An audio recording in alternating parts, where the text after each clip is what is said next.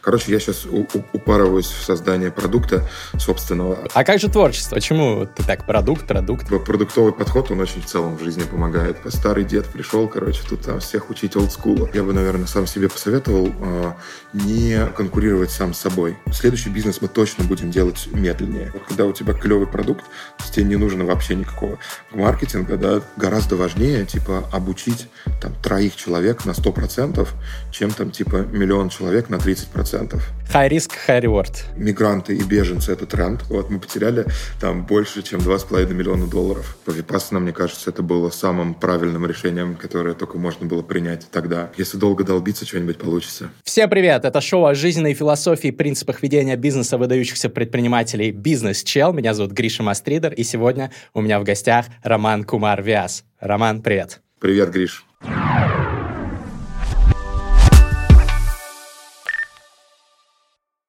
Спасибо тебе большое, что позвал на подкаст. Давно тебя читаю. Круто, круто. Я тоже давно о тебе наслышан, и у меня миллион, на самом деле, к тебе вопросов. Ты очень интересный как с точки зрения бизнеса, так и с точки зрения жизненной философии. Мы, э, уверен, обсудим много классных инсайтов, э, но начать хочу с рэпа. Я знаю, что ты самореализовываешься в этой сфере и довольно давно. Как у тебя сейчас э, с хип-хопом обстоя... обстоят дела? Есть ли он в своей жизни? Да, есть. Но сейчас это даже не хип-хоп, наверное, а что-то среднее между хип-хопом и гранжем. Вот, я сейчас занимаюсь три раза в неделю вокалом я решил, короче, прям хардкорно подтянуть себя по вокалу, вот, чтобы можно было не просто как бы с автотюном всякие штуки делать, как новая школа, вот, а прям хорошо уметь и петь, вот, и всю вот эту вот штуку а, делать, в музыке разбираться. Вот сейчас планирую сольфеджио подключить. Короче, я сейчас упарываюсь в создание продукта собственного, вот, а в какой-то момент планирую полететь в Лос-Анджелес, вот, и, собственно, там встретиться с необходимыми людьми, когда у меня будет чуть-чуть дотюнен продукт. Не хочется, короче, в этом идти в MVP, хочется, короче, прям сделать конфеточку, вот, и после этого ее уже тюнить. Мне нравится, что ты применяешь э, продуктовое мышление к всевозможным вещам в жизни, в том числе к музыкальному продукту. А как же творчество, скажет кто-то? Почему ты так продукт, продукт, это же вот что-то такое сакральное, творческое, туда не надо вот эти метрики, MVP вмешивать. Кто-то из подписчиков наверняка так подумает. Что ты им ответишь? А я, наверное, слушай, а ты знаешь, мне кажется, что просто вот когда, когда ты маркетолог, вот, то у тебя не получается вообще эту штуку э, не применять ко всем сферам жизни. Знаешь, там типа вот этот вот подход тестирования гипотез и так далее, он очень вообще в целом как бы... И продуктовый подход, он очень сильно помогает в жизни. Не расстраиваться там от внешних событий, которые происходят, вот, потому что для тебя по факту каждое, любое событие произошедшее, это эксперимент, в ходе которого ты получил информацию и понимаешь, как нужно делать и как нужно не делать. Поэтому вот типа продуктовый подход, он очень в целом в жизни помогает. Что касается творчества, я реализую творчество, когда э, сочиняю песни и музыку. Вот, но сочинять недостаточно. Вот нужно еще, чтобы это все была очень красивая форма. И мне как бы хочется не просто как бы, в творчестве самореализоваться для себя, а мне хочется как бы в какой-то момент Уэмбли собрать вот, на 100 тысяч человек и там нормально зарядить. Блин, мне нравится масштаб твоих целей. А, расскажи, какой будет продукт? Вот ты говоришь, я сейчас занимаюсь продуктом. А, вот открой немножко дверь, дверцу того, как угу, это угу. будет выглядеть. Слушай, друзья мои, которым я показываю свои демки, пока говорят, что это прям очень сильно похоже на Линкен Парк. Вот. Mm. Я сам, короче, хочу э, смешать немножко New School эмо рэпа, вот, а там типа Juicy World, X, ну, ладно, это уже не New School, а типа что-нибудь типа Juicy World, Lil Peep, XX, X Temptation с гранжевой школой э, сиэтловской, типа э, Soundgarden, э, Pearl Jam, э, ну и, разумеется, как бы это Alice in Chains и Nirvana. Вот, короче, mm-hmm. мне хочется вот такой, вот такой вот продукт типа сделать, и чтобы этого еще было современное э, звучание, чтобы не было такого, что типа старый дед пришел, короче, тут там всех учить олдскула.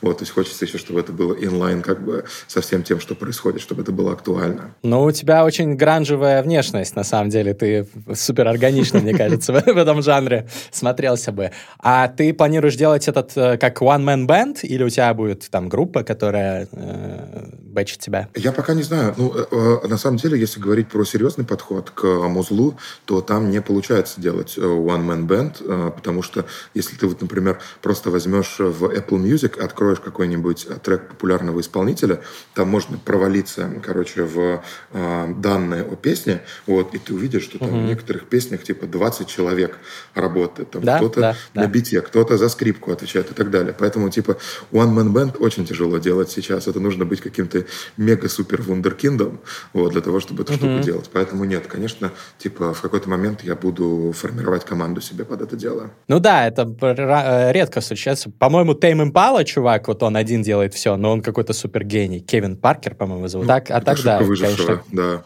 Да, да, да.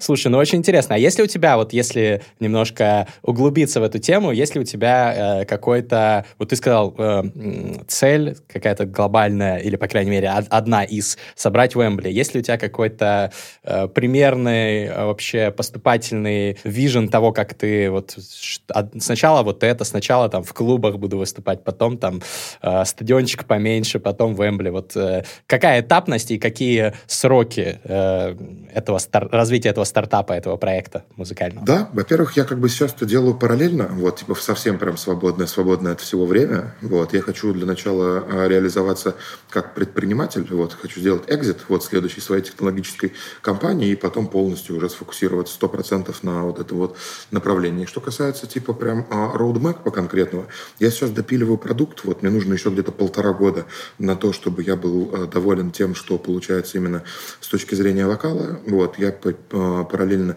ищу себе саунд-продюсера, вот, который бы меня бы удовлетворял с точки зрения качества звучания, с точки зрения а, того, а, как с ним можно работать. Вот, соответственно, у меня будет э, саунд-продюсер, у меня будет, э, ну, звукач, да, или там битмейкер, говоря простым языком, а, или битмарь, как говорят в России, вот и в Казахстане. Вот, короче, собственно, после, после того, как у меня будет вот эта вот э, штука, продуктовая готова, да, то есть по факту команда, которая может пилить там какой-то а, какой-то продукт. Параллельно а, у меня сейчас уже начинается исследование по аудитории моей целевой, вот, то есть буквально как бы каздевы и desk research вот, по а, той аудитории, на которой будет мое музло нацелено. Мы будем начинать с, я буду начинать с Америки. Вот, соответственно, после того, как я пойму там основные как бы pain-поинты, тренды, вот, и вообще как как бы а, чуть больше узнаю про жизнь людей, вот, я, соответственно, буду а, формировать под это дело уже музыкальный продукт. То есть у меня есть там куча записанных песен и куча как бы текстов, вот я пойму, нужно ли мне их как-то адаптировать вот под аудиторию. И а, после этого, собственно, начну потихонечку тестировать гипотезы в продукте и в маркетинге. Возьму сначала локальные какие-то комьюнити, там, не знаю, у меня грустная музыка, да, я возьму комьюнити там каких-нибудь калифорнийских или сиэтловских всяких dead inside в Дискорде. Вот, типа, за... придумаю под это Storytel, запущу, посмотрю там, типа, насколько как бы это все конвертнется в а, прослушивание.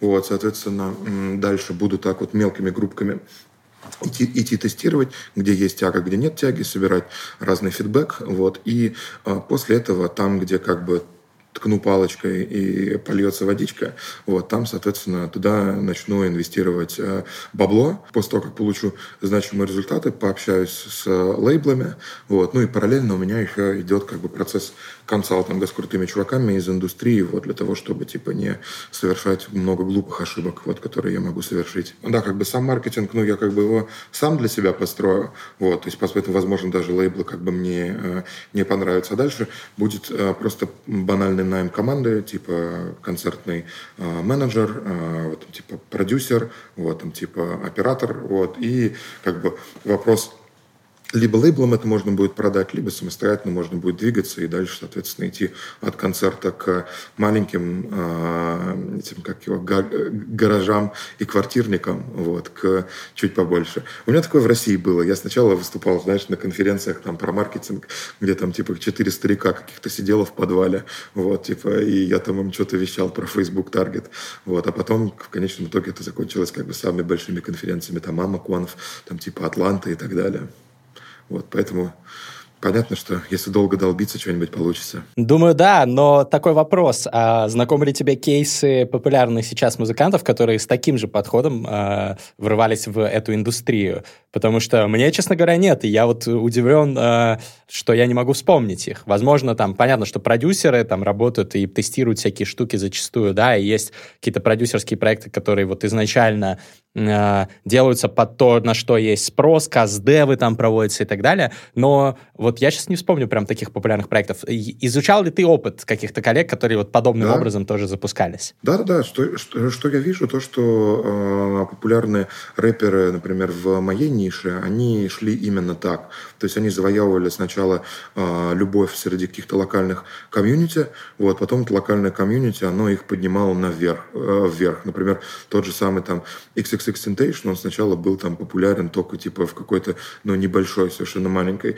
тусовке э, эмо-чуваков, вот, которые про него начали э, делать посты на Reddit, вот, потому что они очень сильно его э, любили. И в конечном итоге там типа несколько в итоге выстреливших треков вынесли его наверх. Это очень похоже на самом деле на работу с рилзами, вот, то есть, э, когда ты тоже, типа, uh-huh. постоянно тестишь и смотришь, типа, что у тебя выстрелит. И это похоже на, вот, ну, на нишевание, если мы говорим при, при, примеры из бизнеса, когда ты, типа, очень хорошо что-то делаешь для узкой группы клиентов, а потом эта группа клиентов вырастает, вот, и они тебя, типа, э, за счет, как бы, роста своей аудитории э, вытаскивают наверх. Слушай, очень интересно, да. Ну, многие из этих э, рэперов, SoundCloud рэперы, да, которые стали популярны да. там на SoundCloud, потом распространились на другие площадки. Многие из них, они делали это не, не, не специально, без знания принципов маркетинга, э, а ты будешь делать это все сознательно. В этом, наверное, Я очень надеюсь, что отличие. мне это поможет, да. А наоборот, не это как угу. его а, не оттолкнет. Ну да, ну посмотрим, буду с интересом наблюдать за этим всем. А Давай поговорим тогда про, вот ты упомянул, сейчас ты хочешь построить большой технологический проект. А, очень интересная у тебя история с рефокусом. Я не хочу сейчас пересказывать э, то, что ты уже рассказывал в других интервью и подкастах. Историю закрытия а, этого проекта. Проект, для тех, кто не в курсе, это был, наверное, ну, самый или один из, во всяком случае, а, известных и успешных, таких действительно международных, транснациональных, глобальных проектов, построенных э, выходцами из э, России за последние пару лет. Это EdTech проект, который выручка там достигала 10 миллионов долларов, да, по-моему, у вас 15. в год или что 15 даже, да. Ну, да. Вот, да, в Юго-Восточной Азии. Очень многие мои знакомые, кто там э, интересуется и техом и так далее, говорили, блин, красавчики ребята из Рефокуса, но потом ребята закрылись, в силу ряда причин про это есть другие интервью, можете посмотреть. А я хотел тебя спросить э, про то, что сейчас с этим всем происходит, потому что я помню, что ты публично, например, обещал несмотря на то, что ты вроде бы и не обязан это делать, но ты обещал всем заплатить, например, из собственных денег, там, заработать и заплатить сотрудникам э, долги по зарплатам. Вот. Что с этим произошло? Потому что, мне кажется, это очень интересный и поучительный кейс. Да, собственно, все то, о чем я говорил, то и продолжается. Вот мы сейчас выплачиваем сотрудникам денежку. К сожалению, это удается сделать не так быстро, как я планировал.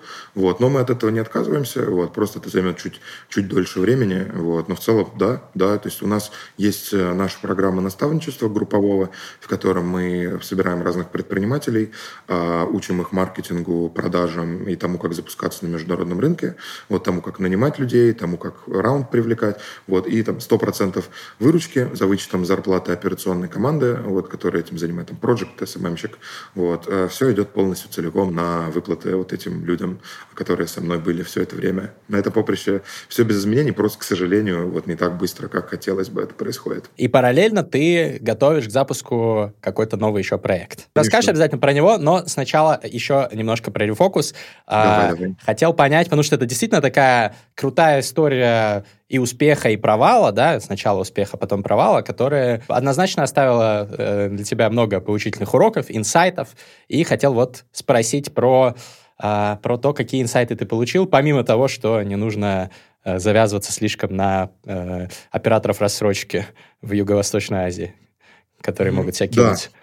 Да, да, да, это первое. Ну, на самом деле, я бы даже расширил эту тему. То есть, э, очень важно, чтобы бизнес не был зависим от какого-то одного фактора. Да, то есть, в нашем случае, как бы, ну, вообще весь тех, в принципе, обучение IT-профессиям, оно зависит от финансовых партнеров.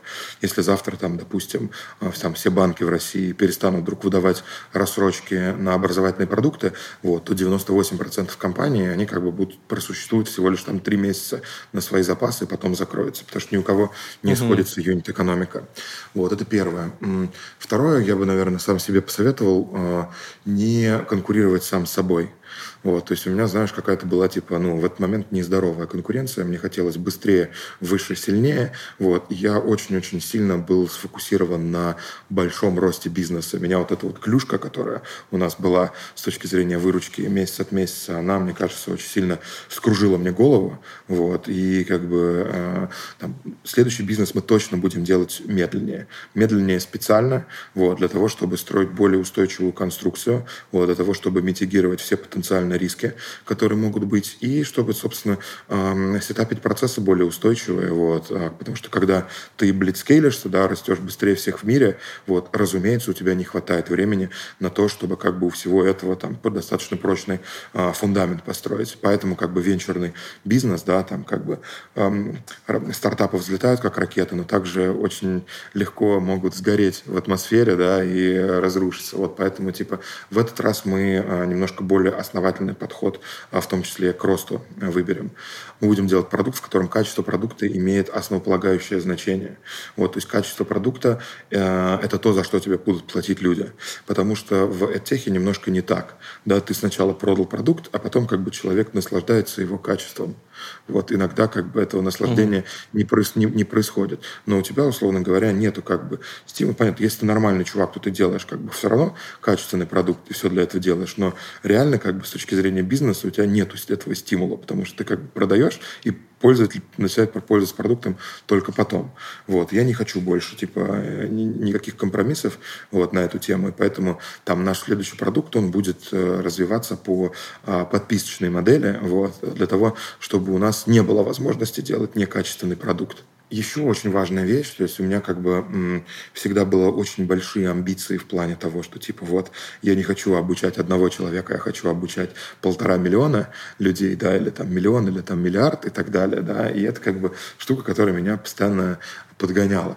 Я сгонял на Випассану в э, этом октябре, вот, и там Гаенко, это, собственно, фаундер Випассана, э, этих ретрит-центров имеется в виду, фаундер Випассана mm-hmm. Будда, вот, а Гаенко это, это его, так сказать, это как его топ-менеджер, вот, э, с equity.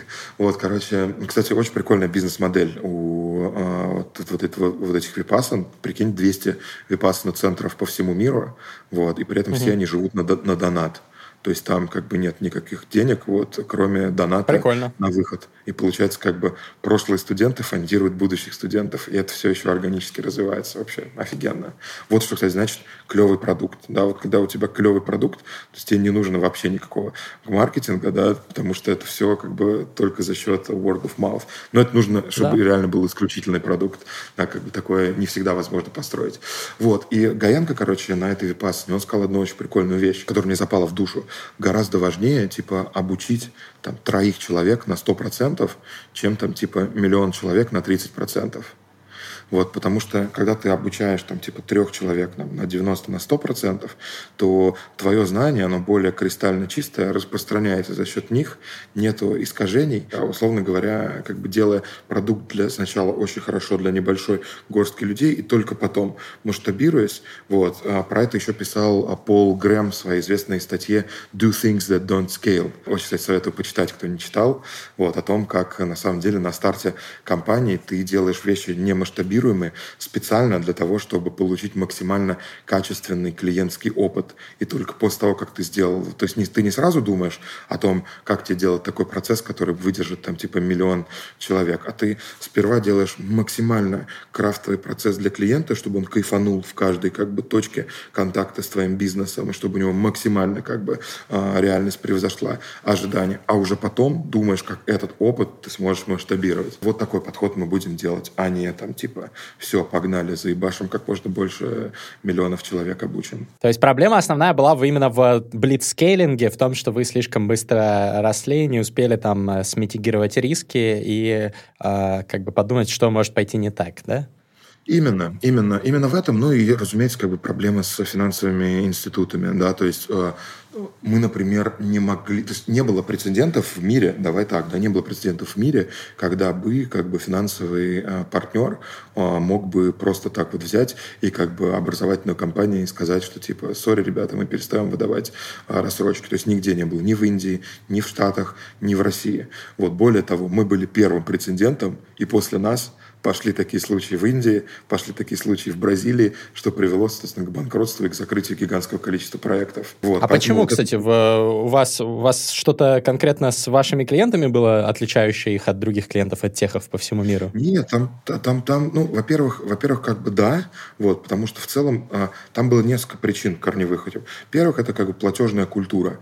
То есть, в принципе, в этих странах, в которых мы оперировали, а, там, нет, там не было такого жесткого коллекшена в целом, как как там в России, например, да, когда к тебе паяльник могут в жопу засунуть, вот если ты там за микроволновку кредит не отдал, условно я говорю, да, и как бы это раз. Два, как бы в России все платят кредиты достаточно исправно по сравнению как бы с другими развивающимися странами, а за счет того, что как бы есть такое понятие, как ипотека. Вот, типа, да, и как бы если ты просрочишь кредит, то там типа не дадут ипотеку и так далее. И все как бы вот этого достаточно сильно стремаются. Вот, соответственно, там такого понятия нет вообще. Там как бы ипотечный рынок, он не развит, это раз. Вот, и два, как бы нет платежной культуры у населения. То есть, в принципе, считается нормальным. Там, не знаю, если ты взял в кредит какую-нибудь бытовую технику, она сломалась, ты перестал за нее платить, тебе тебе никто ничего не может сделать. Что происходило? А, часть людей сталкивалась, например, с а, тем, что они на курсе встречали какой-то сложный материал. Например, а, там типа вот они переходили с темы SQL на тему Python. Да, Python для них был слишком сложный, они такие, блин, нет, это сложно.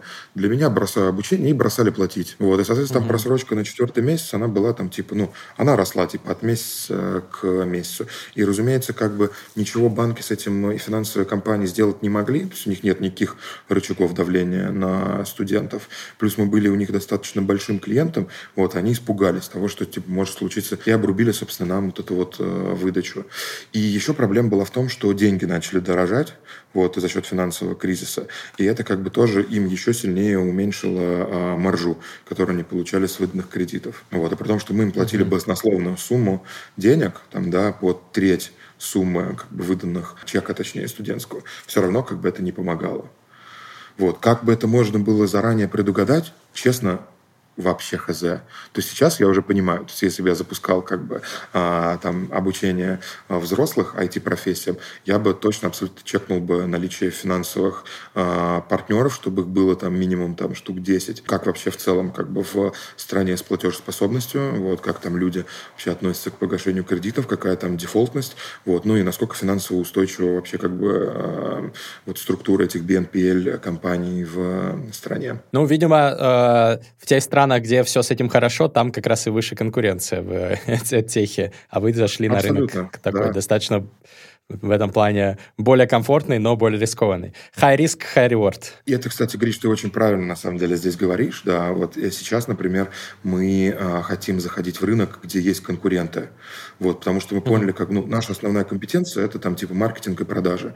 Поэтому мы понимаем, что мы можем прийти на высококонкурентный достаточно рынок и все равно там отгрызть себе хороший кусок пирога. И э, мы не хотим больше быть дизрапторами, не хотим на свои деньги как бы образовывать рынок и новую категорию создавать. Вот, мы понимаем, что мы... И, соответственно, в э, категориях, где есть больше конкуренции, там, соответственно, как правило, выше устойчивость. Ну да, это звучит э, логично. А ты не думаешь, что была проблема в продукте? Ты вот сейчас сказал, что типа хочется делать идеальный продукт, за который пользователи платят, что за Vipassana платят даже потому, что с них не требуют. Может быть, э, ну, не впечатлили сами курсы, да? Клиентов? Не, курсы были хорошие. То есть, если, если брать, знаешь, NPS и уровень удовлетворенности, вот, то там всегда было все а, выше 90. Вот, если мы, мы, mm. берем там Customer Satisfaction Index. Вот, то есть с этим проблем не было. Проблемы были скорее в мотивации. Вот что, вот что было самой серьезной проблемой. И как бы, если у человека не хватало мотивации а, закончить курс, то ну, непонятно, как, короче, образовательная система может решать вопрос мотивации. Кажется, что вообще как бы, вопрос мотивации, он как бы решается закладыванием правильных ценностей в детстве. Ну да. Ну, методология все равно специально там простраивается так, чтобы людей как-то мотивировать, э, заранее им давать попробовать э, себя, да, там в какой-то профессии, может быть, посмотреть на то, как это работает. Ну, наверняка вас много из этого было и так? Да. То есть какие-то все-таки вещи конечно. мотивационные вы делали, наверное? Не, я не могу сказать, что у нас был на 100% типа идеальный продукт, вот, но я не могу сказать, что он был там настолько убогий, вот, что люди типа его хейтили и так далее. Нет, мы наоборот сейчас как бы, mm-hmm. когда мы а, включили поддержку за собственные деньги, вот сейчас у нас куча студентов продолжила обучение. Угу. То есть ты, кому вы продали э, курсы, они сейчас продолжают обучаться, да, вы тратите да. на это свои личные деньги, да, или как? Да, да, да, да, да. По сколько там? Под десятку в месяц. Mm. А э, какой-то кэш от этих студентов сейчас идет? Нет. Ну, сейчас компания находится в стадии банкротства. А почему не идет, кстати, если там в рассрочку они платят? Нам же платят, нам же сумма поступала заранее. А, вам поступает вот. сразу, я понял, да-да-да, логично. Ага. Интересно, конечно, да. Но вы молодцы, что хотя бы как бы не бросаете, Сво своих не бросаем. Так, давай поговорим тогда про... Э, вот мы уже начали немного говорить, ты уже рассказываешь, видно, что ты уже горишь новым проектом, уже рассказываешь про уроки старого и говоришь, а вот сейчас мы делаем так. Расскажи mm-hmm. подробнее, это будет, это будет какая сфера, какая ниша, ты говоришь, что, э, что какой-то рынок с конкуренцией э, вы уже выбрали конкретный, и как вы выбирали? Потому что я знаю, что ты чувак про цифры, про то, чтобы правильно подготовиться, посмотреть, проанализировать там э, обстоятельно. Вот э, как, как вообще вот... Расскажи вот сначала, вот как вы ага. там с партнерами сели и решать, угу. что делать дальше. Первое, значит, что мы определили? Мы определили критерии, э, которые мы хотим видеть от нового бизнеса. Вот нам, значит, было важно, чтобы у него была большая маржа, а, чтобы он был не капиталоемкий изначально, вот, то есть чтобы там типа а, с первого, условно говоря, раунда там в 500 тысяч долларов можно было выйти на break-even. Вот, ну, потому что сейчас время такое, когда непонятно, mm-hmm. что будет дальше с венчурным рынком, хочется, чтобы да. типа, бизнес сразу же был устойчивый. Дальше, третье, он не должен быть человекоемким, вот, то есть максимально э, всю всю людскую силу, которую там можно, может быть, чтобы можно было заменить на AI-ботов. Вот преподов, проверки домашек, кураторов, продавцов, маркетологов и так далее. Вот, соответственно, опять-таки для э, максимизации маржи. Третий, он должен быть антихрупкий, вот, то есть устойчивый к э, внешним воздействиям, вот, чтобы сразу он уверенно как бы стоял на нескольких ногах. А, далее, а, собственно, нам важно было наличие конкурентов в нише, нам важно было а, наличие экзитов, в а, нише. А, ну и дальше уже было требование как бы к рынкам более детальное. Да, то есть это, это, это я тебе перечислил требования к вертикалям и к бизнес-моделям. Вот, требование к рынкам у нас было значит, наличие экзитов в сегменте, наличие потенциально большого покупателя. А, значит, нам важно было для разных, ну, объем, разумеется, рынков, то есть как бы популяция, вот, и внутри этой популяции как бы именно объем конкретно нашего сегмента. Вот, чтобы опять-таки совокупный объем рынка, он был, ну, там, хотя бы 5-10 миллиардов долларов, чтобы это было интересно э, инвесторам и легко было, соответственно, капитал в эту штуку э, привлечь. Мы пообщались с э, где-то 30 предпринимателями и где-то с 10 разными фондами. Вот. У предпринимателей, для предпринимателей у нас был там прям конкретный список вопросов. Мы рассматривали разные бизнес-модели, мы задавали им вопросы на тему устойчивости бизнес-модели, запустили ли бы они бизнес в этой именно бизнес-модели, находясь в состоянии сейчас, если бы они угу. были, и если бы у них не было ничего сейчас, какой бы они бизнес запускали, вот, какие у них лернинги есть, какими они ошибками сталкивались, вот, а, там, и, ну, и потом всяческие просто вопросы там про их там методологию менеджмента и так далее. Вот, то есть инвесторам мы задавали вопросы про а, то, как бы в какие индустрии они верят, вот, какие метрики бизнеса а, там их устраивают а, для того, чтобы в них инвестировать, впоследствии, да, потому что на самом деле можно просто из вот этого как бы инвесторского пожелания собрать для себя как бы модельку, вот, в которую тебе угу. нужно идти. Да, и как бы и сразу же как бы у инвестора взять комит, что типа, чуваки, если вот мы добегаем до этих цифр, вы в нас э, инвестируете, окей? Окей. Да, тоже очень полезная штука на самом деле. Вот. Плюс с инвесторской точки зрения посмотреть там на вертикали, на модели и как бы их ожидания сразу же собрать. Хорошая штука, мы раньше такого не делали, вот всем рекомендую. Вот очень круто и прочищает мозги, вот, и фокусирует на правильных вещах. Вот, значит, а после этого мы начали смотреть тренды разные, а, анализировать их через Google, через SEMrush, а, для того, чтобы посмотреть действительно там, а есть ли спрос, мы выбрали в итоге две вертикали, да, в которых мы потенциально сейчас хотим попробовать. Первая – это вертикаль э, детского образования подготовки к ЕГЭ на рынках UK, штатов Франции или Германии. А, но Франция, например, у нас выбыла из этого списка, потому что во Франции, например, ЕГЭ местный, э, да, я говорю ЕГЭ, как бы имеется в виду как бы этот школьный экзамен, вот, который типа... Ну, э, SAT а, там или аналоги. Да, да, да, да, да, да, да, да. Вот, короче, типа они, это не является социальным лифтом, его достаточно легко пройти. Ну, а поэтому эта страна, например, у нас вот из этой гипотезы выпала. Вот, Америка хорошая страна для этой штуки, Англия тоже хорошая страна для этой штуки, Германия пока еще по-прежнему типа идет desk research на эту тему. Это первая штука, то есть подготовка детей к вот этому единому экзамену. А второе, а второе – это обучение мигрантов. Причем обучение вообще мигранты и беженцы – это тренд большой. Скорее всего, как бы войн в мире будет еще больше. Вот. И я думаю, я типа скорее уверен, что мы стоим на пороге Третьей мировой войны. Вот. Соответственно, как бы, ну, мигрантов будет гораздо больше. Они будут мигрировать в страны с более высокими социальными выплатами. Вот. И там получается еще такая интересная штука, что, например, вот, ну, допустим, возьмем рынок Германии и Франции. Вот Германия и Франция очень много как бы социалки обеспечивают свои своим гражданам, вот, но при этом как бы выполнять эту работу э, локальные ребята, там немцы и французы, они не очень хотят там быть сиделками, mm-hmm. учити- учителями, там, да, какими-то, какие-то еще такие профессии. Вот, а мигранты, они для того, чтобы ассимилироваться, очень хорошо идут работать на такие, что, на такие вакансии. Вот. И поэтому хотим сделать, вот, одна из гипотез, это сделать ПТУ для мигрантов, и, может быть, там тоже экспериментировать немножко с IT-профессиями, но как бы хочется вот прям вот э, взять и решить прям насущную проблему мигрантов, которые приезжают в развитые страны, вот, и им нужно ассимилироваться. Очень интересно. И вы сейчас, э, то есть, э, сколько вы заложили по времени на, на тесты, на research, на вот эти встречи с предпринимателями? Э, сколько длится подготовительная стадия? Смотри, у нас, у нас это длится долго. Почему? Потому что у нас есть вот это групповое наставничество, плюс мы еще сейчас менторим компании, вот это занимает тоже много времени э, разное. Поэтому мы на это выделяем сейчас где-то процентов, э, я думаю, что 15-20 своего времени. Вот нам, нам, нам э, удается полноценно на эту штуку уделить. Из-за этого а, этот процесс, он начался где-то в, а, так полноценно в октябре и закончится где-то в феврале. Вот, то есть получается октябрь, ноябрь, получается 5 месяцев. Если сто процентов мы были бы сфокусированы на этом, то мы смогли бы это сделать за два месяца, скорее всего. Вот, поэтому угу. как бы, это для того, чтобы наши зрители не пугались, что это очень долго. Вот. Нет, на самом деле это недолго, это можно сделать за два месяца. Но я вам скажу так, ребят, честно, здесь немножко пользы да, для наших слушателей. Вот, что очень многие предприниматели, а, они как бы пропагандируют подход, сейчас мы запустим там типа 18 лендингов на 18 стран, быстро польем трафик и посмотрим, где там у нас сходится юнит-экономика, и туда пойдем. Да. А эта штука работает, когда ты там, не знаю, рекламируешь какие-нибудь продукты с там, типа, потребление которых не различается в зависимости от разных стран, у которых очень быстрый цикл принятия решения.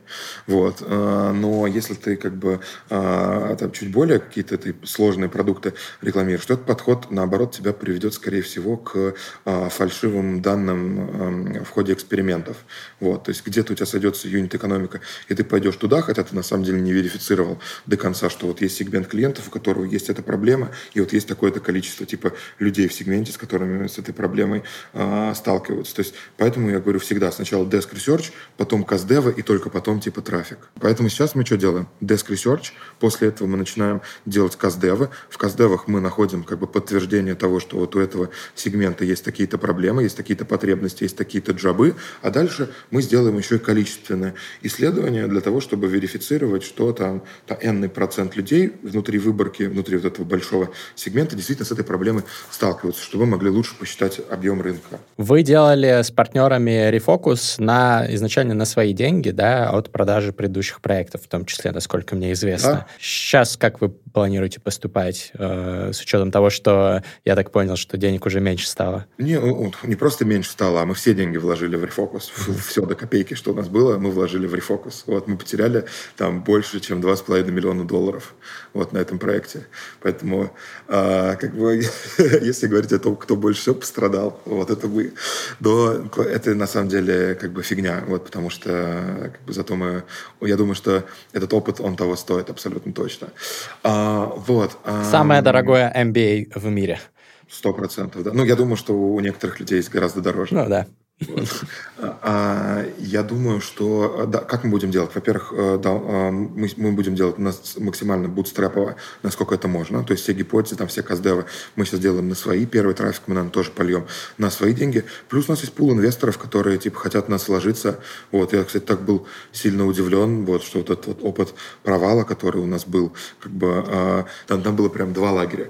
Первый лагерь — это лагерь наемных сотрудников, а, который жестко нас хейтил, вообще в целом наемных сотрудников, да, не только наших, да, и был лагерь как бы предпринимателей инвесторов, который типа жестко за нас топил, вот, и поэтому mm-hmm. как бы сейчас у меня есть просто пул инвесторов, которые мне в Телеграме, во-первых, написали сразу же после провала, типа, чувак, любой твой следующий проект, мы заходим, вот, типа, Круто. и и плюс, как бы, я считаю, что ну, у меня был пул инвесторов, да, которые тоже потеряли свои деньги в этом проекте. Вот, и я решил, что я этим ребятам дам небольшую долю в новом проекте, тоже как бы, ну, пропорционально, естественно, не такую же, как в рефокусе, да, вот, но пропорционально тем деньгам, которые они вкладывались. Вот, а, и они тоже, тоже доложат еще свою денежку. Вот, соответственно, я думаю, что первый начальный раунд 500 а, тысяч долларов мы соберем достаточно быстро. Вот, и этого нам должно хватить для того, чтобы выйти в брейк-ивен полноценно да. Круто. Я помню, а, еще много лет назад э, мой ментор Оскар Хартман, с ним, кстати, тоже есть подкаст, посмотрите, хороший выпуск. Он рассказывал про эффект битой собаки. И он говорил, что вот я не инвестирую практически в людей, которые не делали неудачных проектов. Так что это вот для той части аудитории, которая думает, что это зашкварно иметь провалившиеся проекты, ну, как бы они, они у Оскара Хартмана есть, они у всех нас есть. Ну, круто, здорово, что, э, что такие отношения еще сохранил с э, инвесторами. А это в основном русскоязычные чуваки или э, какие-то другие? В основном да, но не только. Но э, находящиеся в том числе не в России, я так понимаю. Да, да, да. Ну, это все, все не в России находятся. Угу. Потому что из России привлекать деньги сейчас будет проблемой потом с дальнейшими раундами, правильно я понимаю? Да, Если конечно, так сделать. конечно. Конечно, ну да, да, там уже в России много санкционных денег. Окей, окей. Интересно будет очень смотреть, что дальше э, будет с этим проектом. Будем следить. А скажи, пожалуйста, ты поехал на Випассану в октябре, и вы начали в октябре работать над подготовкой. Была ли это тоже часть э, подготовки к запуску нового проекта? Ну, абсолютно точно, абсолютно точно. Ты знаешь, я э, вообще, типа, Випассана, мне кажется, это было самым правильным решением, которое только можно было принять тогда. Гриша, если у тебя будет возможность, приходи, приезжай в январе на Випассану в Мексику там типа 100 предпринимателей будет Випассана, ее делает Леша Гидерим, основатель Юду. Там будет просто космическое, короче, собрание типа мозга, капитала и вообще угу. всего в одном месте. Если будет возможность выбраться, я прям приглашаю тебя. Блин, спасибо большое, очень крутая идея. Обидно, что нельзя будет пообщаться с этими предпринимателями. На ну, Випассане же молчат вроде. Нет, ты знаешь, оказалось на Випассане, короче, что я в соседней келье со мной... Я был, я был на самой простейшей Випассане в Мумбаи вот, Гаянковской випассане. Оказалось, что в соседней келье со мной жил чувак, а, основатель а, господи, Rapido, это конкурент Uber, короче, индийского, там, mm. с 500 миллионов долларов выручкой годовой. Вот, и мы, короче, после Випассаны с ним сплелись языками, подружились, вот, зовет, зовет к себе в Бангалор постоянно. Ну, короче, э, на самом деле там очень клевый нетворкинг в конце. Наоборот, после того, как ты помолчал 10 дней, у тебя столько мыслей в голове, тебе нужно в кого-то это сгрузить, и у вас очень клевые связи э, настраиваются в голове за счет этого. Блин, это, это самый клевый опыт, который вообще у меня был в жизни, я очень сильно жалею, что не пошел туда раньше. Очень сильно жалею, что не пошел mm-hmm. туда раньше.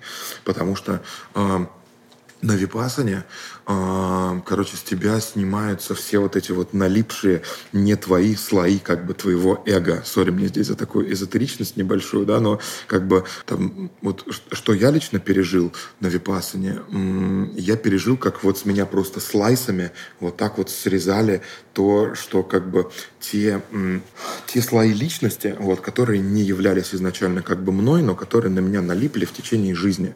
И я как бы там э, почувствовал, как я соединился с некой своей искренней и истинной сущностью, которой я на самом деле являюсь. Раньше, когда меня псих, психотерапевт мой спрашивал, типа, а что для тебя является бизнес? Зачем ты делаешь бизнес? Я ей говорил, типа, я бизнес делаю ради чувства свободы. Короче, я хочу быть mm-hmm. свободным. Вот, типа, у меня была такая влажная мечта в голове, что вот как только я сделаю там экзит, там, не знаю, с минимум 10 миллионами долларов, там, да, я там, типа, буду чувствовать себя мега свободным. Вот я вышел с Випассаны, и я почувствовал это чувство свободы. Представляешь? Вот, не имея как бы этих денег, имея кучу долгов там перед сотрудниками, реально обрел это чувство свободы внутренней и какую-то такую опору у себя обрел, что я до сих пор на этом чувстве, сейчас вот уже прошло сколько, два месяца, я до сих пор мне, я так счастлив, честно говоря, вне зависимости от того, что происходит во мне, столько энергии на работу, просто она бьет через край. Я как бы нашел новый источник энергии в этой во всей штуке, потому что я смог удалить у себя за счет випасаны кучу вот этих вот мыслей, которые постоянно в голове у меня вращались и которые жрали мою энергию. Это можно было сделать медитациями, в принципе, да, если делать их регулярно, да, потому что как бы во время медитации там главное осознание, к которому ты приходишь, ну для меня лично, было то, что как бы ты не контролируешь 99% мыслей, которые у тебя возникают в голове. Они просто у тебя возникают как бы, да, из бессознательного, вот, а бессознательное, как бы, это продукт наших всяких установок и прочих всяких штук, которые на нас э, в жизни с детства и так далее там налипают где-то за счет травм и так далее. Я от большинства этих установок как будто бы избавился вот, при помощи випассаны и стал совершенно другим человеком. Поэтому для предпринимателя, для, для, для человека, который очень много думает всегда, который всегда думает, который всегда думает про работу, особенно тех, кто знает, что медитация — это клево, но у них, например, не хватает времени, усидчивости, дисциплины на то, чтобы это интегрировать в свою жизнь, випассана очень хорошо э, этому обучает. Блин, вдохновляющий спич. Я планирую обязательно поехать на Випассану. Там в январе все уже распланировано, но думаю, что ворвусь рано или поздно, потому что, мне кажется, это действительно опыт такой трансформационный. Но хотел спросить, а было ли это болезненно? Потому что многие мои друзья, предприниматели, и не только, кто ездил на Випассану, они говорили, что это просто, ну, тебя разъябывает. Ты там просто страдаешь, тебе очень больно, мучаешься, там, воешь, как волк. Вот, потом там тебе становится легче там к концу. Вот какой у тебя в этом плане был опыт? Именно так. Именно очень-очень очень больно. Вот, у меня просто, ну, то есть, знаешь, там даже не вот в момент медитации боль, во время медитации больно физически, да, это как бы ладно, да, а типа, когда ты возвращаешься в свою вот эту вот маленькую келью, да, она вообще, знаешь, меня обтягивала, я там еле помещался в ней, вот, типа, а, как бы, когда ты возвращаешься вот в эту келью после 12-14 часов медитации, да, и еще как бы не выспавшийся, потому что там подъем в 4.30 утра, вот, вместо того, чтобы заснуть, как бы перед тобой возникают все твои демоны, вот, которые, типа, у тебя были в голове, они вот так вот в ряд выстраиваются перед тобой и начинают проигрывать разные ситуации из твоей жизни. И это очень страшно, это очень неприятно. У меня были галлюцинации там визуальные, вот, ну, то есть бэт-трип такой, по сути. Это, да, да, это trip вот, в какой-то момент, но это trip где-то до шестого дня. После шестого дня у тебя реально, ну, шестой, седьмой день, ну, субъективно, да, давай, наверное, у каждого по-разному. Вот mm-hmm. у меня на седьмой день наступила прям вот благодать. Я прям понял, насколько это все круто, вот, и я понял, насколько я начинаю меняться. И к десятому дню я просто вышел, и, и да, я вышел и, и, и просто как, ну, чуть не расплакался вот от того, что я увидел. Мне настолько было клево вообще взаимодействовать с миром, даже ехать в аэропорт в Мумбаи, стоять в пробках. Вот вообще я просто радовался всему, что происходило со мной. И это было, конечно, очень клево. Слушай, очень интересно. А какие главные вот вещи у тебя отпечатались в э, сознании? А какие вещи главные ты вынес, помимо этого ощущения какой-то внутренней mm-hmm. гармонии, да. свободы? Значит, первое, то, чему учит Випассана, это то, что все пройдет. Какое бы ощущение у тебя где не было, какая бы реакция на какое событие у тебя не было, все всегда все равно пройдет. Любая боль, любая радость, она пройдет, и к ней не нужно привязываться. Так же, как и к боли, К радости не нужно привязываться, за ней нужно просто наблюдать. И когда ты просто за этой штукой наблюдаешь, не идя в нее, она потихонечку растворяется. И ты чувствуешь это. И все вот эти вот эмоции, которые ты можешь там проживать, это по факту как река какая-то. Да? Вот идет, идет течение реки, да, и там может быть как бы бревна плыть, может там говно плыть, может там плыть, не знаю, какой-то какая-то еще штука. Ты не контролируешь это течение реки, ты не можешь взять как бы, и, ну как человек, да, там, допустим, остановить это течение реки, но если у тебя нет там конструкций каких-то специальных для этого, да, ты можешь только либо поддаться ему, либо как бы бороться с ним, либо вообще просто за ним наблюдать. Вот каждый раз, когда ты пытаешься бороться с течением реки, вот это все типа происходит достаточно э, плачевно, да, ты скорее всего будешь э, ну, либо тебя отнесет куда-то, да, вместе с этой рекой, вот, либо ты умрешь пытаясь с ней бороться. А когда ты просто наблюдаешь за этим, ты можешь посмотреть и увидеть, когда течение реки станет медленнее, и там перейти эту реку э, вброд. Вот Випассана учит не реагировать. Э, Наша жизнь очень часто состоит из реакций на что бы то ни было, из реакций на любые угу. внешние раздражители. Кто-то нам что-то написал, какой-то нам друг что-то сказал, какой-то там наша любимая женщина нам что-то подошла, сказала, и мы уже на это реагируем. И все вот эти вот реакции, они запускают бесконечный процесс генерации мыслей в твоей голове и на самом деле отвлекают тебя от как бы того, о чем ты по-настоящему как бы должен думать, да, от каких-то тех дел, которыми ты хочешь заниматься.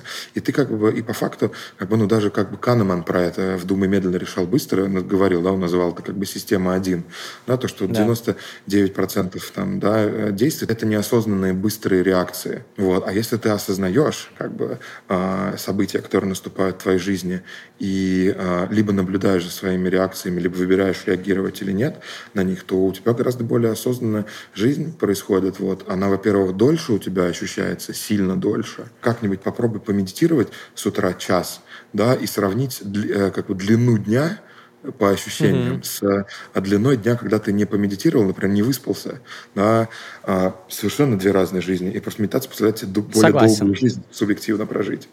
Вот. Да, я час не медитировал никогда, но там даже 10 минут, когда помедитируешь, э, по-другому немножко время идет. Ну и третье, то, что вот про все, все эти штуки, то, что в, э, в тебе есть куча не твоего есть куча того, что в тебя так или иначе налипает по разным совершенно а, причинам. Вот разные твои субличности, там субличность предприниматель, субличность там артист, субличность там а, муж, субличность там типа парень и так далее, да, и ты как бы начинаешь действовать исходя из каких-то типа а, не исходя из не из своих каких-то глубинных убеждений, да не из своего чистого как бы я, а из вот этих вот субличностей. Это так интересно.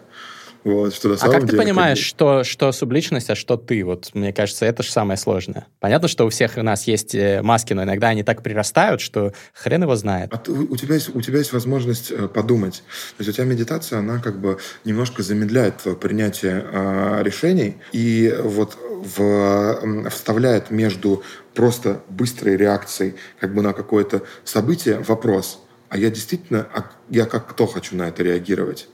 Да, или после того, как ты среагировал, рефлексию, а, я, э, а это было действительно мое желание или нет. И я после випассаны стал, знаешь, что делать? Я вот, например, отвечаю какому-нибудь человеку на какой-нибудь вопрос, понимаю, что я как бы э, был во власти субличности своей, и потом говорю, нет, чувак, сори, я передумал, вот, давай сделаем вот так. Это раз. И два, я начал чувствовать внутренний голос, очень интересный, вот, который мне такой, знаешь, такое легенькое-легенькое чувство интуиции. Я вообще раньше забивал хрен на внутренний голос. Вот, я считал, uh-huh. что как бы типа, себя мега рациональным чуваком.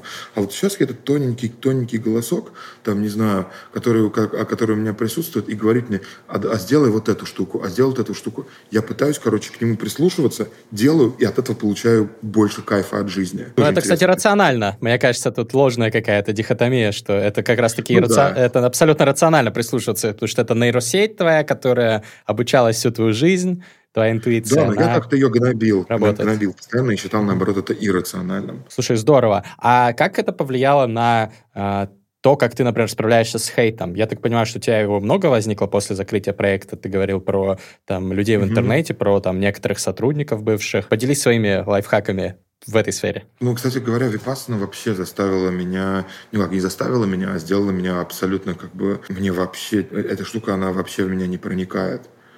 Абсолютно. То есть я смотрю uh-huh. на... Ну, ну, во-первых, сейчас его почти, практически нет уже. Вот. Но когда, типа, он появляется, я смотрю на это, и я, типа, очень глубоко понимаю, во-первых, почему человек так пишет. Я могу себя поставить на его место. Вот. И я, как бы, ну, я скорее отношусь к нему...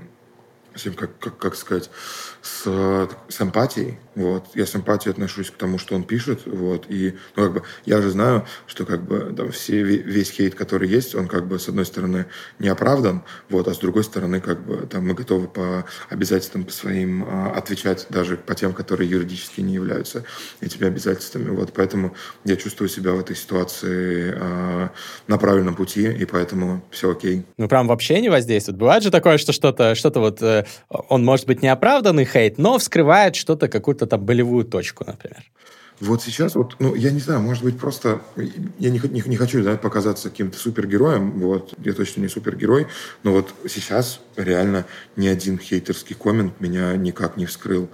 Хотя там мне что только не писали, там угрожали, там типа, вот, даже называли там толстым, некрасивым уродом, вот, и так далее, что, по идее, раньше бы меня очень сильно триггернуло, вот, потому что, как бы, у меня комплексы на эту тему, вот сейчас, типа, вообще пофигу. Ну, то есть, как-то, я не знаю, я не знаю, блин, я даже, как мне стыдно даже за это немножко, вот, а, потому что, как бы, ну, не хочется, да, здесь показаться какой-то машиной, а, но это Випассана дала мне, это, то есть, это не я сам до этого дошел, это вот, меня нужно было запереть на 10 дней и заставить заткнуться, вот, для того, чтобы так получалось.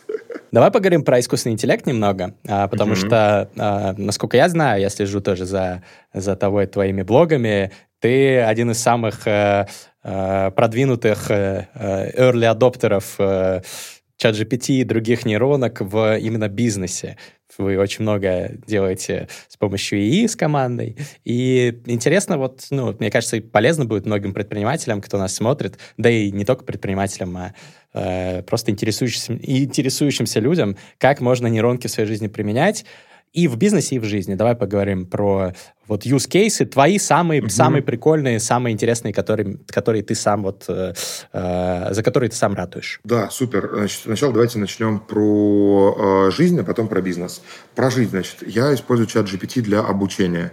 Вот. Э, я понял, что в какой-то момент те темы, которые я хочу изучить, они меня как бы меня останавливало от их изучения, то, что они как бы были слишком сложные, и чтобы там их изучить, нужно было там в институт ходить и так далее. Но я понял, на самом деле, что для того, чтобы удовлетворить вот эту вот свою тягу к знаниям, да, мне нужно, на самом деле, просто, мне достаточно просто 20% темы изучить. Вот, она мне даст как бы 80% понимания того, что там происходит, да. А, и а, чат GPT очень клево справляется с, именно с, с вот этой вот задачкой. Задачкой выучить 20% миска. Я в чат GPT прям просто говорю, там, я, например, хотел научиться психологии масс и пропаганде. Мне было интересно, да. Сейчас как бы, типа, войны во всем мире, да, и там, типа, и работает пропагандистская машина. Хотел понять, а как вот она работает? какие у нее есть там типа принципы фундаментальные вообще, и, как и можно ли это как-то в маркетинге потом применять. И я начал учить это при помощи чата GPT. Я просто писал ему запрос там типа, представь, что ты там типа опытный учитель там э, психологии масс, и составь мне план обучения. Он мне составлял план обучения, собственно, и дальше я э, упарывался конкретно в каждый пункт, дай мне пункт, дай мне примеры. Если там было супер сложно что-то, я просил ему, э, говорил, объясни мне это как десятилетнему парню. Вот, это, mm-hmm. ну, это уже было, когда это уже было, когда я квантовую механику изучал. Вот, психология масс. Все, и так, десятилетнему парню понятно. Вот, короче. А, и а, чат GPT еще и, еще и рекомендовал мне в конце каждого обучения книги. Я брал, короче, включал плагины и просил конспекты этих книг. Вот, и в итоге у меня получался Google Дока, в котором в начале типа нарратив а, образовательный от чата GPT, а в конце еще конспекты книг. И так я как бы, ну, некоторые типа себе э, темы конспектировал. Это прям очень-очень удобно. Вот, и потом их изучал. А, это первое, да, обучение. Вторая штука – это а все по факту, что связано с а, креативом. Вот, то есть, когда мне нужно придумать там какие-то идеи для баннеров, идеи для поста. Вот всегда это теперь чат GPT, вот, с последующей корректировкой. Очень многие там типа в, в чат GPT что-то пишут, получают херню и расстраиваются очень сильно из-за этого, mm-hmm. вот, и думают, что чат GPT плохой. Вот на самом деле его надо калибровать штука, которая мне здесь дала самый большой рычаг. Я после того, как пишу в чат GPT что-то, и он мне выдает какой-то какой контент, я ему говорю, а, я ему говорю, нужно сделать его более каким-то, да, как, как там, креативным, ярким, запоминающимся, там, продающим и так далее. Задай мне список вопросов, на которые тебе нужно ответить, на которые я тебе должен ответить, чтобы ты сделал это более качественно. Он задает мне список вопросов, я на эти вопросы отвечаю, и у меня кратно лучше получается а, результат. Вот. Плюс я чату GPT научился скармливать Google таблицы. Вот. Он мне иногда очень прикольные инсайты из Google таблиц может а, добыть, когда я прям задаю конкретный прямой вопрос э, к данным. Вот. Ну и это, ну, и еще он очень хорошо корректирует вопросы для Jobs to be done, вот, и клево интерпретирует результаты интервью. А, ну еще идеи для баннеров, разумеется, он генерирует хорошо. Вот. Угу. Что касается бизнеса, то есть, э, что касается бизнеса, значит, в бизнесе есть прям сразу несколько отраслей, которые можно кратно э, при помощи э, текущих генеративных нейросетей улучшить. Первое – это маркетинг. Вот, то есть в маркетинге все можно будет заменить скоро нейросетью. Маркетолог не нужен. Да. Уже сейчас есть тулзы, которые, вот, и я адвайзю один из тулзов такой, который, типа, первое, они, значит, а, высасывают данные из Facebook кабинета. Второе, эти данные сопоставляют с тем, что нарисовано внутри креатива, какие там объекты есть, какие там есть э, тексты. Дальше а, генерируют из список, э, применяют к этому там регрессионный генеалогический анализ для того, чтобы выявить, какие типа объекты э, приносят сочетание каких объектов, точнее, работает лучше всего, выдает ТЗ-шку на новый баннер, сам с этой ТЗ-шкой стучится в Midjourney, Midjourney генерирует этот баннер, и все, что нужно, по факту, это подключить Facebook кабинет, сгенерировать баннер и дальше по факту этот баннер типа запустить в рекламном кабинете. То, что раньше делал у тебя как бы аналитик, таргетолог, копирайтер, дизайнер, все, нахрен, короче. Это все можно будет скоро делать реально одной кнопкой. Вот, уже сейчас на самом деле, сейчас, сейчас можно тремя, скоро можно будет одной. Вторая штука – это отдел продаж, конечно.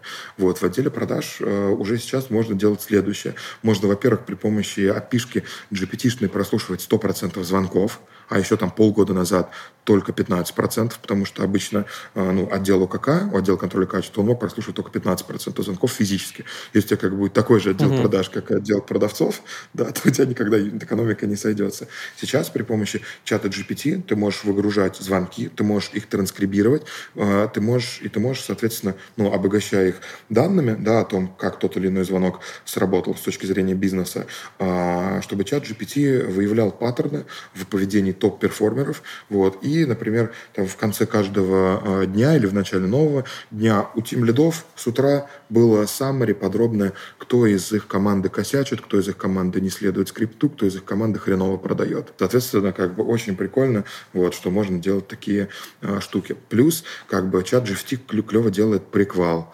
Вот, то есть, если там чувак оставил заявку, да, ему никто не позвонил, вот он может быстро его квалифицировать вот, для того, чтобы в отдел продаж уже более подогретый лид пришел, и при этом, чтобы SLA скорость э, контакта с, э, с СЛЗом не, не была э, нарушена.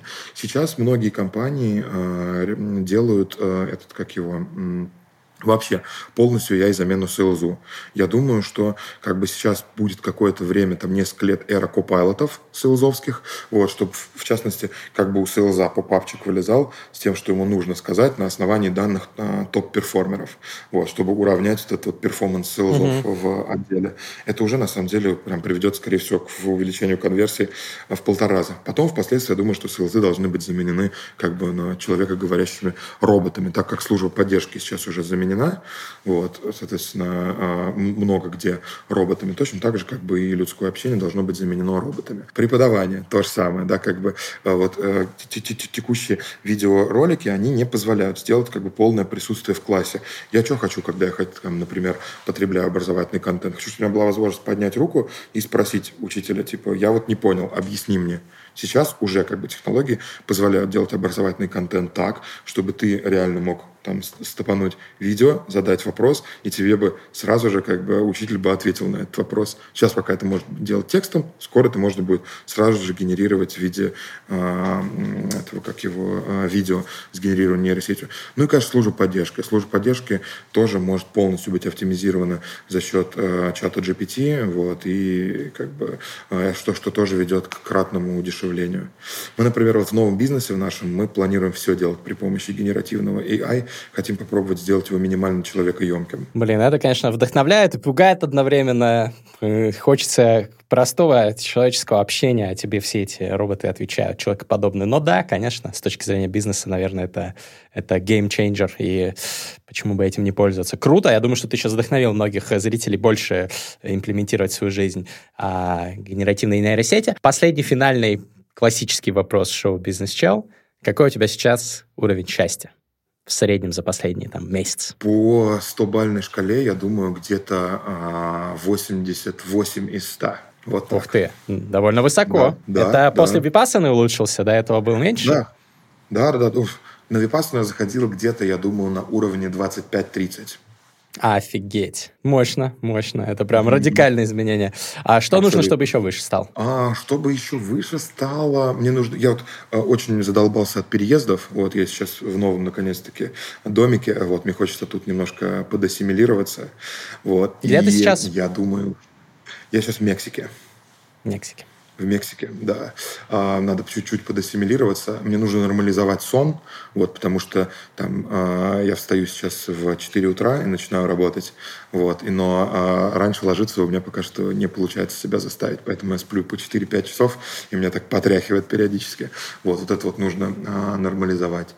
И а, третье, мне кажется, что... Ну, мне кажется, третье, это связано с... Хочется запустить, короче, бизнес уже новый, вот, и прям руки чешутся руки чешутся начать его делать на новом рынке. Круто. Ну, значит, э, бизнесмен — это все-таки не на какое-то ложное наслоение, а что-то, что в тебе действительно глубоко засело. И Э, является важной частью тебя. Это ложное наслоение, которое мне нравится. Сегодня у меня в гостях был Роман Кумарвиас. Роман, спасибо большое. Удовольствие получил общаясь с тобой. Друзья, напишите в комментарии инсайты, которые больше всего вас впечатлили. Подписывайтесь и следите за новыми выпусками шоу «Бизнес Чел». Смотрите, слушайте нас на аудиоплатформах. Мы там везде есть. Введите просто «Бизнес-чел». Пока-пока!